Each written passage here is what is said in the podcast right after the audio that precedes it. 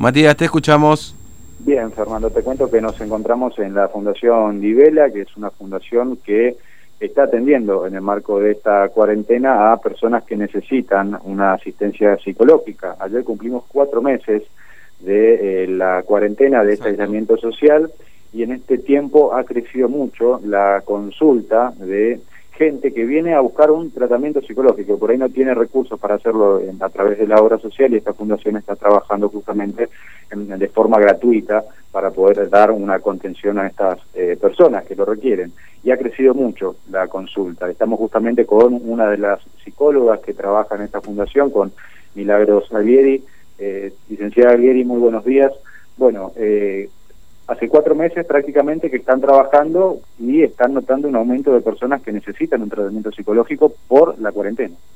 Bueno, buen día Mati. En primer lugar agradecerte por este espacio y la verdad es que sí, eh, ha crecido, ha aumentado la cantidad de gente que consulta diariamente por diferentes temáticas, pero sobre todo en lo que respecta a ansiedad, eh, ataques de pánico, depresión y bueno, especialmente en nuestro centro nosotros hacemos asistencia a adultos, ¿sí? No, no hay nadie que atienda ni tenga especialidad en niños, pero eh, de manera increíble, por decirlo así, ha crecido eh, la población que consulta. ¿Ustedes se imaginaron en algún momento tener este crecimiento de gente que se acerca hasta la fundación? Cuando empezó todo, em, teníamos una perspectiva de que sí, podría ir aumentando, pero eh, de todas formas eh, nos sorprendió en primer lugar porque fue increíble. ¿Y por hoy cómo están trabajando? ¿Cuántas personas atienden y están trabajando por eh, turnos en qué horario? Bueno, en realidad se atiende en el centro de 8 a 12 y de 16 a 20 horas. Em, la cantidad de gente, bueno, no tengo una estadística exacta, sí, pero la mayoría, el 80% son adultos, sí, en un rango de edad desde 18 a 45 años. Son, digamos, las personas que se acercan directamente acá, físicamente a la fundación. Así es, eh, porque se están realizando asistencia online y presencial, dependiendo del caso. todas estas consultas que vienen y estas personas que se acercan hasta, hasta acá, a este lugar, es puramente eh, por la cuestión de la cuarentena, no saben qué hacer con la cuarentena. Y muchas consultas sí eh, se acrecentaron eh, debido a esta situación de pandemia que estamos viviendo, también teniendo en cuenta la cantidad de días ya del aislamiento social y bueno, eh, yo creo que tiene también que ver con la visibilización de la salud mental que hubo en este tiempo y la importancia de la misma. Y ansiedad, ataques de pánico, ¿qué es lo más recurrente?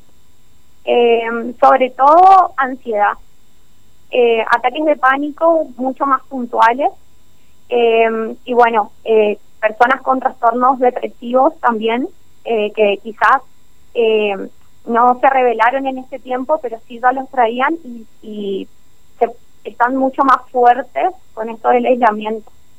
Como la secuela, si se quiere, del aislamiento, ¿no? Agravar estos, estos problemas. Sin duda, se acrecentan los síntomas, es mucho más difícil manejarlos, eh, lo bueno es que las personas ahora se animan a consultar. Muchas veces antes eh, padecían todas, todas estas toda esta sintomatología y sin embargo no asistían a un centro, no asistían a un psicólogo eh, y creo que tiene que ver un poco con la representación social que todavía existe. Pero eso se está cambiando y se nota. Días atrás hablábamos con uno de los gremios que decía que tenían afiliados que incluso han eh, llegado a eh, intentar suicidarse. ¿Han atendido también este tipo de casos en este transcurso? Sí, han aparecido consultas por intentos de suicidio. Actualmente la Fundación tiene un programa, que es el programa VITAM, de prevención, intervención y postvención de la conducta suicida, que está a cargo del licenciado Arce, eh, bueno, y que cuenta con especialistas en la temática del suicidio. Matías, Sí, Fernando. Sí, ¿puedo hacer una preguntita? Sí, acá te está escuchando la licenciada Buen día, ¿cómo le va Fernando? Lo saluda, ¿cómo anda usted? Buen día, ¿cómo le va? Bien, gracias por atendernos, muy bien. Ahora, ¿cuál es el planteo que hace? Por supuesto, siempre respetando la cuestión de, del secreto profesional y todo lo demás, digamos, ¿no? ¿Pero qué es angustia por el trabajo? Eh, digamos, eh, la cuestión familiar. ¿Cuál es el planteo principalmente de estas personas que recurren para tener ese tipo de asistencia que ha aumentado en, esta, en estos cuatro meses de cuarentena? Por ahí tiene que ver un poco con todo, ¿sí? Mm. Eh, tiene que ver con el tema de tantas horas compartiendo, ¿sí? Con la familia muchas veces, la mayoría de las personas se mm. encuentran trabajando, ¿sí? Hay horarios puntuales de encuentro, llámese almuerzos, cenas, en cambio ahora están todo el tiempo juntos. Eso también, eh, incluso a nivel nacional, se dieron a conocer tasas acerca de, en primer lugar, separaciones y por otro lado, casamientos. Entonces, ahí hay una cierta ambivalencia. Por otra parte, el tema de la incertidumbre, ¿sí? Eh, nosotros ya llevamos tanto tiempo encerrados y el cuerpo también empieza a presentar sintomatología, eh, la cabeza muchas veces nos juega en contra, no sabemos qué va a pasar porque esa es la realidad, entonces hay que tratar de, bueno, frente a esto que nos está pasando, de qué manera enfrentarlo. Mm. El trabajo también, mucha gente no está trabajando, claro. eh, encuentra sus lugares, sus comercios cerrados, eh, es muy variada, digamos. Mm, claro, sí, sí, pero, pero básicamente el disparador es esta, esta cuarentena en la, en la vivencia personal que tenga cada uno, digamos, ¿no? Es decir, en toda este plan, esta cantidad de, de, efectos que genera, digamos, pero básicamente el disparador es la cuarentena, digamos, o el encierro o, o los efectos que tiene. Qué bárbaro, qué increíble, ¿no? Este... Sí, totalmente. Mm. Eh, por ahí el primer mes las, las personas muchas veces supieron, bueno, manejarlo, bueno, estamos un mes encerrados, vemos qué pasa, pero ahora llevamos mucho tiempo encerrados y no sabemos cuánto más. Mm. Y también eh, el poder adaptarse a la nueva vida. Claro. Porque también eh, la reapertura progresiva que va a haber nos implica ciertos cuidados que mm. antes quizás no teníamos. Mm. Y es volver a adaptarnos, readaptar nuestra cabeza, nuestros hábitos y bueno, cuidarnos sobre todo. Claro. Mire, yo le voy a contar una experiencia personal, el otro día lo compartía también un poco con los oyentes, ¿no? Nosotros por suerte estamos trabajando, nosotros, bueno, desde un primer momento, digamos, estamos dentro de la categoría esenciales no sé si somos tal, pero bueno, en definitiva nuestra tarea está dentro de esas categorías. Es decir, soy una persona que básicamente no tengo, no, me gusta mucho salir de casa, digamos, tengo por ahí el, contacto familiar, este, algún contacto por ahí amigos, digamos, no es eh, de, una de salir a comer, etcétera, digamos, ¿no? Y, y les soy honesto, llegó algunos días en los que uno empezó, me, me ha costado dormir, este, en todo este tema, no sé si fue el contagio general de la angustia y todo lo demás, a decir, lo que voy es que a mí personalmente la, cuarentena en mi modo de vida no me ha afectado demasiado, pero de alguna manera sí terminó afectándome eh, en cuanto a lo que le pasaba alrededor, ¿no es cierto? Porque genera una serie de incertidumbre, más allá de, la, de ciertas certezas que uno pueda llegar a tener, digamos, ¿no?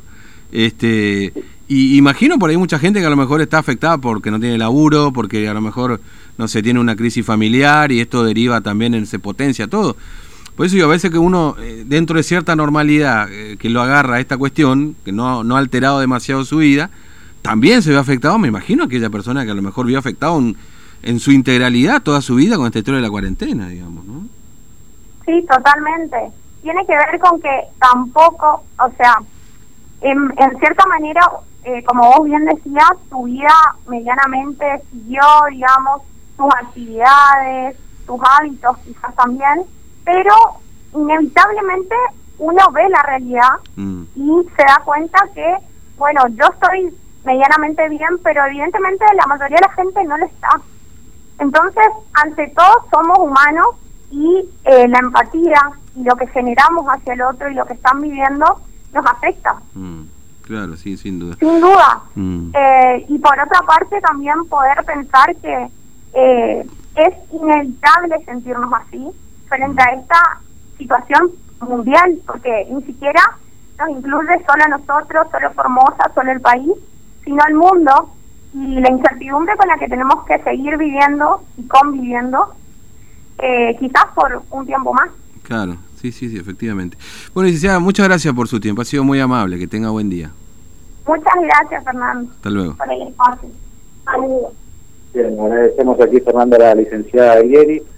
Eh, una fundación que eh, justamente empezó a trabajar en esta cuarentena, ya trabajaban en el sector eh, privado, digamos, haciendo consultas o recibiendo pacientes, pero que en esta cuarentena se pusieron a trabajar de forma gratuita, viendo la necesidad que había de, de las consultas por salud mental, decidieron trabajar de forma gratuita. ¿no? Y estas son las, las estadísticas, ¿no?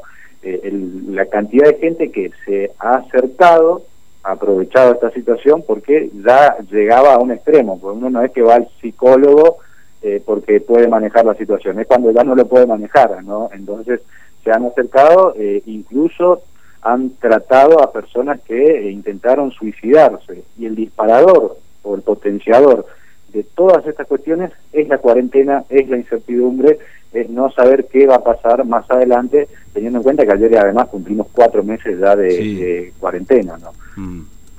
Bueno, Matías, gracias. ¿eh? Hasta luego.